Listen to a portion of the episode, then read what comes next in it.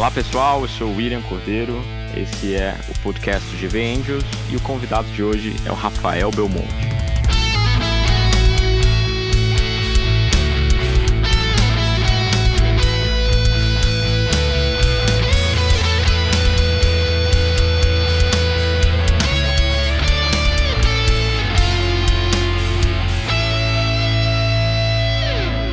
Olá pessoal, hoje o convidado do episódio é o Rafael Belmonte. Rafael é um dos fundadores do GV Angels, é o empreendedor serial, fundador do NetShowMe, uma plataforma de streaming que vem crescendo bastante e é um dos líderes de mercado no Brasil hoje. Rafael tem uma experiência bem vasta com empreendedorismo. É, ele foi um dos construtores da aceleradora de startups da GV, a FGV Ventures, e vai contar um pouco da história como fundador do GV Angels, como agente do ecossistema e como empreendedor é, no seu negócio. Oi, Rafael, tudo bem? Grande Will, tudo bem? Tudo jóia, seja bem-vindo é, ao nosso podcast. Rafael, eu queria que você se apresentasse um pouco. Você tem uma trajetória super legal é, de um lado, sempre envolvido com a, com a história do empreendedorismo na Fundação Getúlio Vargas.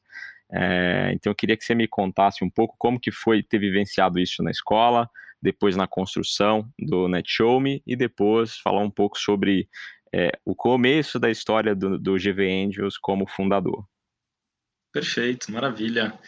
Primeiro eu queria agradecer aqui a oportunidade de estar batendo esse papo, podendo dividir e compartilhar algumas das questões dessa jornada empreendedora aí que já dura nove anos é, e eu me orgulho bastante aí dos passos que a gente está dando.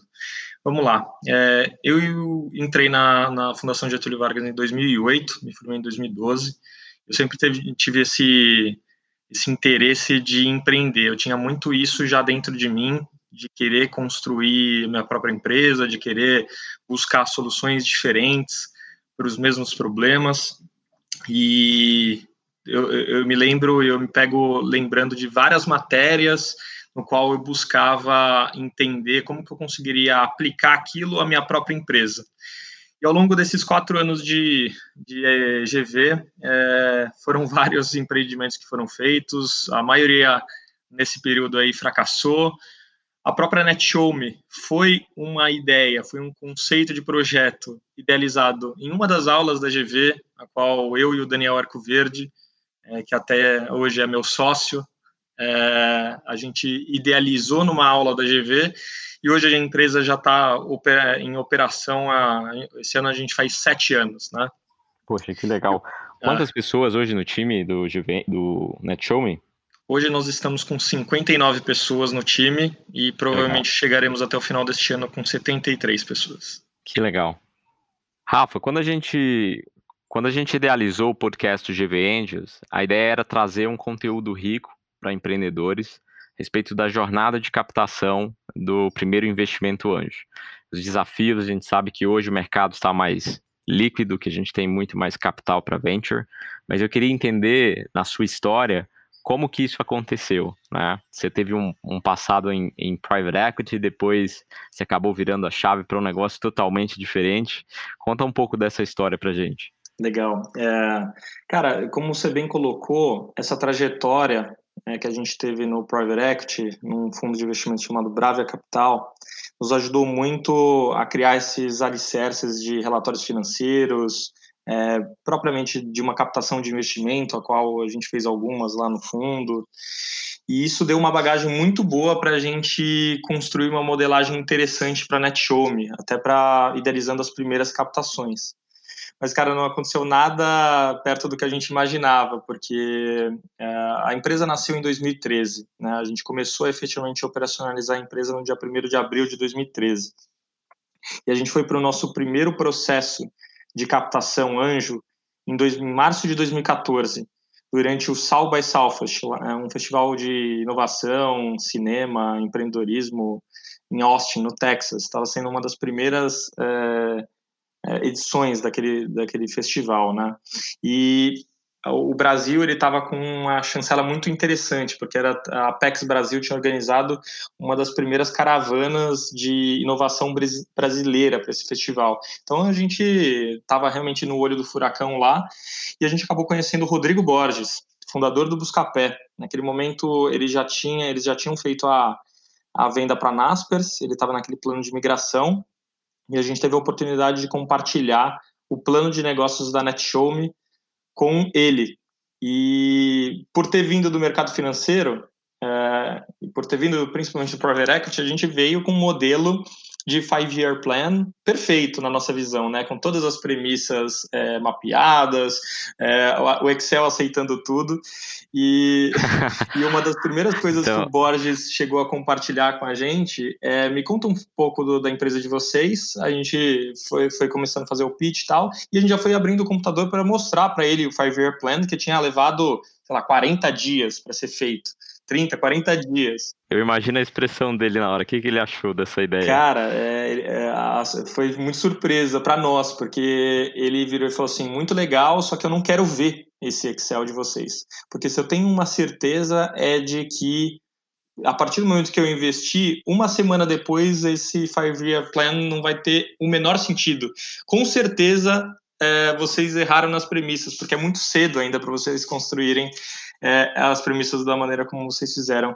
E hoje, vendo, olhando para trás, cara, é impressionante como ele estava certo. Na verdade, a gente levou 40 dias para fazer um baita de um plano de cinco anos da empresa e a gente mal sabia o que seriam os próximos dois meses, né? Então, é, em, em, fases mais embrionárias do projeto, é importante ter um norte, é importante ter a visão, só que talvez a gente tenha levado muito tempo criando premissas absurdas que uma realmente uma semana depois elas deixariam de fazer sentido. E o, o, que é interessante, né, Rafael, é que o Netshow passou por algumas pivotagens, né, e não foram poucas, tipo uma ou duas. É, eu lembro que você, até encontrar o um modelo de, de negócio, você teve que testar algumas coisas. Como que foi acertar o timing do que funciona e o que não funciona? Cara, se eu tiro como um dos grandes é, aprendizados nessa jornada empreendedora é timing mesmo, assim, o momento certo de você colocar uma tecnologia no mercado é, até porque 2013 era muito mato, né, em transmissão ao vivo, é, pouco se falava, a gente não tinha nem direito 4G ainda no Brasil, é, pouquíssima malha de fibra ótica. Então, quando você falava de transmissão ao vivo, você via muito amadorismo e você via muito frustração de quem tentou e deu errado.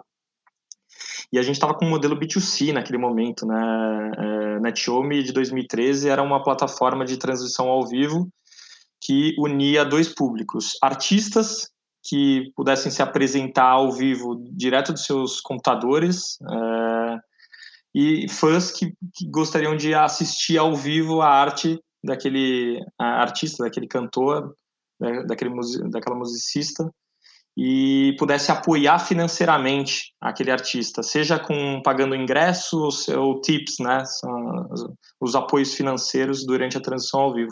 Então, é, a gente estava com todos os desafios naquele momento. Estavam com desafios de infraestrutura é, de rede, de internet. A gente estava com desafios de construção de um marketplace. A gente estava com desafios de iniciar uma trajetória empreendedora a gente estava com desafios de, de captação, então foram várias, vários desafios que a gente foi mediando ao longo do tempo, foi tentando neutralizar um ou outro, mas se deparou num modelo em que é, a gente ajudou muito é, o mercado da música a se digitalizar, isso que aconteceu este ano, ano de pandemia, no qual é, as maiores transmissões ao vivo do mundo passaram a ser da música, né? A gente se deparou com Marília Mendonça batendo mais de 3 milhões e meio de pessoas simultâneas, é, a transmissão ao vivo do Cabaré, é, do Leonardo do Costa batendo 4 milhões e meio. A gente vê isso em 2020 e fala, caramba, é exatamente o que a gente idealizou é em 2013. Isso é timing, não tem outra palavra para é falar. Timing. É timing, cara. Então, é muita resiliência do empreendedor. Acho que para deixar registrado o tamanho do sucesso do Netshow Me hoje, imagina que para quem está escutando a gente agora, hoje você abre a geladeira e tem duas lives acontecendo, né? Então, pensa em todas as empresas, em to toda a comunicação corporativa onde Netshow Me está, o quanto de, de transmissões que estão acontecendo, né? Total. né? Super legal ver isso acontecer. É, e fazendo a ponte aí com a sua pergunta anterior, é, a gente foi se deparando, foi se adaptando, a gente precisava sobreviver, né? É, na, naquele momento. Então, a gente, por mais que tenha tido muitas, milhares de transmissões ao vivo, foram mais de 5 mil transmissões ao vivo ligado ao mercado musical, em 2015 para 2016, a gente tomou uma decisão de fazer esse pivô, como você bem colocou aí, para o mercado corporativo. Acho que foi um, um dos principais chaveamentos de modelo de negócio que nós fizemos em toda a nossa jornada, é, no qual a gente se deparou entendendo nossa tecnologia endereçada para o mercado corporativo para atender objetivos profissionais de transmissão ao vivo. O que, que são objetivos profissionais? É segurança da informação, entendimento da audiência, é, engajamento, integrações. Então a gente já tinha tudo isso pronto, que até então estava endereçado para o mercado é, musical, no modelo B2C, é, marketplace 100%, e a gente acabou migrando para o SaaS B2B, é, que acabou fazendo muito mais sentido. Uh, no primeiro ano de, de faturamento nesse modelo, a gente já tinha faturado nesse primeiro ano, os dois anos e meio que a gente ficou no mercado da música. Então.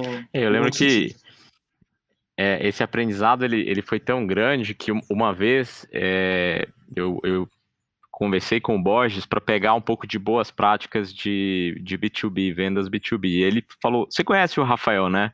Cara, fala com ele porque ele, ele aprendeu bastante, ele conhece muito. E, e Rafael, uma coisa que é legal de, de comentar é que o, o time cresceu muito, né? Quantas pessoas hoje fazem parte do NetShow? Hoje a gente tem 59 pessoas na, na NetHome.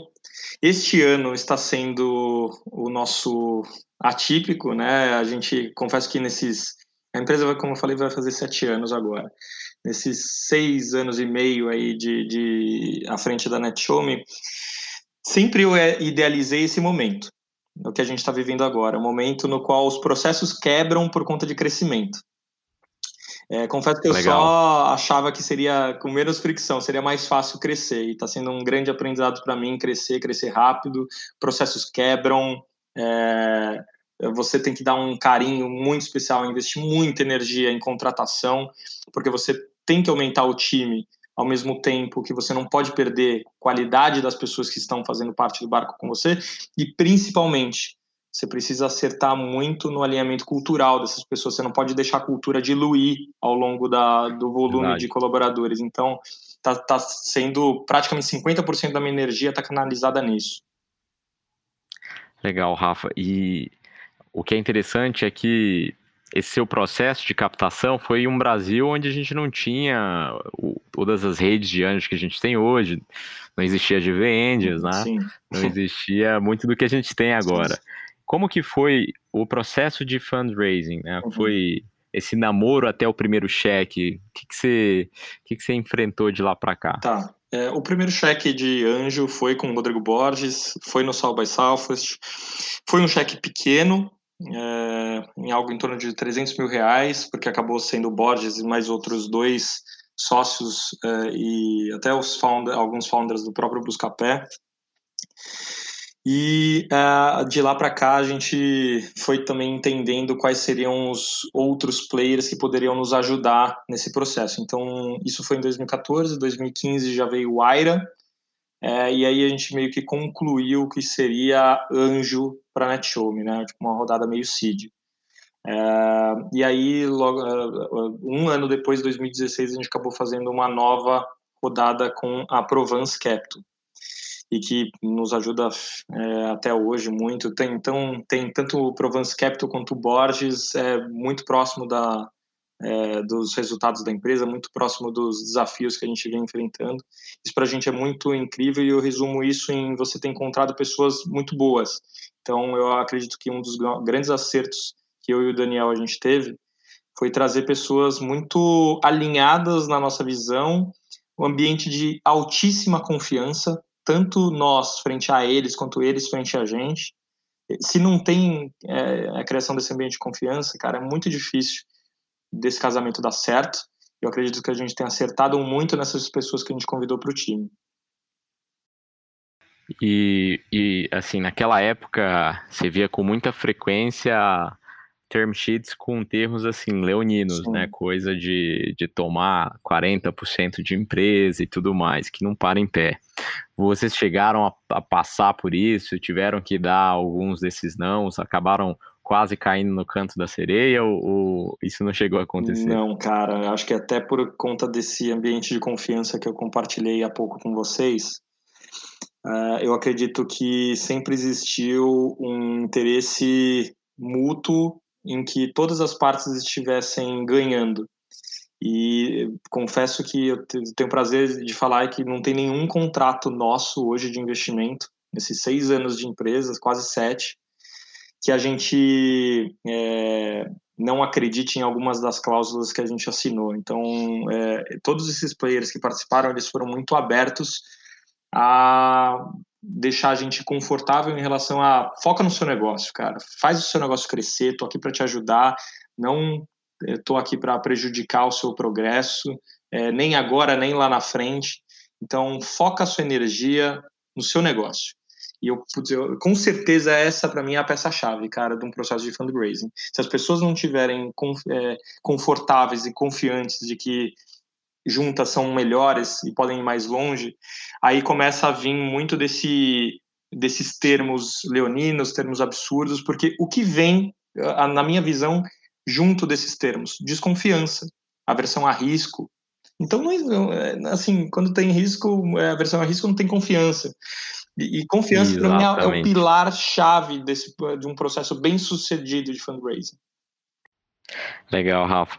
Uma coisa que eu queria te perguntar é, vamos supor que Rafael Belmonte, com todo o seu aprendizado, hoje vai fazer uma, uma rodada novamente.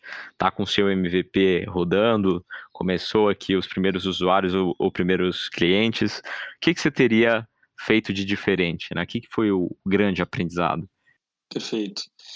Cara, é, por ter vindo do mercado de private equity, eu, eu acredito que a gente tenha iniciado esse processo de fundraising com um olhar muito de megalomaníaco de, de grande empresa. Os parâmetros são diferentes, então isso consumiu é, muito tempo nosso, muito recurso nosso, principalmente meu e do Daniel, numa fase embrionária que a gente tinha que estar tá olhando para o negócio, fazendo validação de, de mercado, validação de produto. A gente estava gastando tempo colocando um monte de parâmetros numa planilha que aceitava tudo. Então, com certeza, eu faria diferente hoje. Eu acredito que eu tô, tô com muito mais clareza de que é, rodada semente, é, ou, é, captações anjo, elas são muito mais focadas no próprio empreendedor do que no negócio. E eu não tinha essa visão antes. Eu achava que é porque eu vim com a cabeça do private equity, então eu vim com a cabeça do negócio. E você tem uma das coisas que eu aprendi é que na jornada, quanto mais você cresce, mais vira negócio. Quanto mais embrionário você é, mais é, é, é gente, né? Mais são as pessoas que estão por trás. Então, eu faria uma captação hoje totalmente diferente, provavelmente sem apresentação nenhuma. É, não mostraria slide nenhum, não compartilharia Excel nenhum, mostraria track record, cara, o que eu fiz, o que eu idealizei, por que, que eu sou a, eu e o meu sócio somos a pessoa, as pessoas chaves para fazer esse negócio dar certo. É, quais são as, as outras pessoas do nosso time que estão alinhadas, estão é, culturalmente é, é interconectadas para fazer esse, esse progresso na, na, empresa e fazer o negócio dar certo. Então, eu acredito que eu focaria muito meu speech em gente e menos no negócio em si. Óbvio que você vai ter que falar do negócio, não tem jeito, é o pitch, né? Mas é, eu, eu investiria menos tempo nisso e porque justamente acreditar que em fases mais embrionárias de captação é gente que mais importa. O Borges mesmo falou isso. Ele falou: eu estou investindo nisso daqui não pelo negócio de vocês, eu estou investindo por ser vocês dois, Rafael e Daniel. Porque se eu tenho uma certeza é, nesse processo, é que vocês vão mudar infinitas vezes. E se eu ficar muito apegado ao é, modelo de negócio atual de vocês, eu vou me frustrar, vocês vão se frustrar, porque vocês vão mudar. E os parâmetros vão mudar e a gente vai desalinhar expectativas. Então, estou investindo em vocês. Eu confio que vocês serão as pessoas chaves para mudar, se adaptar, transformar o negócio de vocês para o caminho do sucesso. Então, E eu, olhando hoje, cara, eu vejo que, putz, mais uma vez, o cara foi cirúrgico, assim, acertou e a gente tem um prazer de ter ele do lado. É um investimento no time, né? E, Rafael, você tem dois chapéus aqui nesse, nessa história, né? Você também é um dos fundadores do, do GPNs. Inclusive, foi você que me trouxe para dentro do time, né? Eu tava sim, na Suécia sim. lá, com cinco horas de Te tirei de Estocolmo. Falou, você falou, cara, a gente tá levantando o grupo de anjos da GV, precisa de alguém, é, vamos nessa. E lá vai eu fazer call de madrugada, casar horário e tudo. Mas legal, é, Rafael, conta pra gente como que você idealizou esse projeto e como que ele acabou nascendo dentro da escola, né? Acho que teve uhum uma, uma, um encontro ali entre dois grupos de pessoas, uhum. né? O, o Mike de um lado, você de outro. É, acho que é uma história legal da gente compartilhar. Poxa, que legal. É, o mais interessante disso tudo é que está tudo em, é, conectado, né? NetShowme, GVentures, GV Angels. É, como eu comentei, GV, é, NetShowme nasceu de uma aula da própria GV no meu último semestre é, junto com o Daniel Arcoverde, a gente olhou alguns modelos de negócio no, no, exterior e a gente falou, poxa, por que não replicar esse modelo no Brasil? Foi o nosso nossa primeira versão da NetShowme, né? Foi espelhado numa empresa chamada Staged, lá dos Estados Unidos. Bom, a, a gente é, teve vários desafios nesse nesse startup mesmo, de começar o processo, mesmo antes de estar 100% focado nele em 2013. Eu estou falando de 2011, né? E, e, a gente sempre buscou pessoas, é, players que pudessem nos ajudar nesse momento de tirar o negócio do papel. Eis que a gente se deparou com a possibilidade de acelerar, de potencializar esse apoio institucional da GV frente aos alunos que pudessem empreender ou quisessem empreender, que estava sendo o nosso caso. Então a gente juntou um grupo é, no qual o Daniel Arcoverde também fazia parte, é, Guilherme Pinho, Rafael Maccioli. Nós quatro, nós quatro é, buscamos criar o GV, G Ventures, no caso, que agora virou FGV Ventures, que basicamente é uma aceleradora de projetos inovadores focada para os alunos da, da, da Fundação Getúlio Vargas e justamente para fomentar esse ecossistema empreendedor, fomentar com que os alunos pudessem é, construir outras carreiras mais ligadas ao empreendedorismo do que propriamente só indo direto para o mercado financeiro. E... Acho que esse ponto que você trouxe, esse gancho, eu queria perder essa oportunidade de deixar isso público, né? Quem não vivenciou é, a, ali o ambiente da, da FGV como aluno, seja como aluno, professor, qualquer coisa do tipo, nunca é, consegue compreender essa ideia, né? Poxa, mas por que, que vocês chamam de GV? Por que, que vocês chamam de GV Angel se tem um F na frente? Acho que é, é uma forma mais próxima do, do aluno, né, do ex-aluno, de, de chamar a instituição, de GV. Por isso que a gente chama GV Angels e não FGV Angels. É uma comunidade, né? É uma comunidade de GVnianos, enfim. É, a gente se orgulha bastante de fazer parte disso, é exatamente o que você trouxe. E, e teve o, o, GV Angels, que é a, a, a, grande entidade aqui a qual a gente está fazendo esse podcast, ela nasceu também da, interconectada com o próprio G Ventures, porque quando a gente se deparou que vários alunos estavam querendo acelerar seus projetos lá dentro, só que um grande desafio que eles estavam enfrentando nessa caminhada deles era o fundraising, obviamente na nossa cabeça foi poxa, por que, a gente não apresenta esse geveniano que está aqui dentro da, da, da, escola, querendo empreender com um negócio inovador, por que, que a gente não apresenta para um outro geveniano que está numa carreira executiva, está querendo diversificar risco e, principalmente, pode ajudar esse empreendedor que está aqui dentro da escola a ganhar mais maturidade no negócio dele, fazer eh, escalar melhor o, e, e, crescer mais rápido. Então a gente falou assim, tá, faz todo sentido é, ir em busca desses aluminais. E aí que nasceu o conceito do GV Angels. É, a gente foi rapidamente é, discutir esse projeto com o alumni da EASP, é, comandado pelo Francisco Saraiva. Francisco Saraiva ajudou muito, apoiou muito a tirar esse projeto do papel.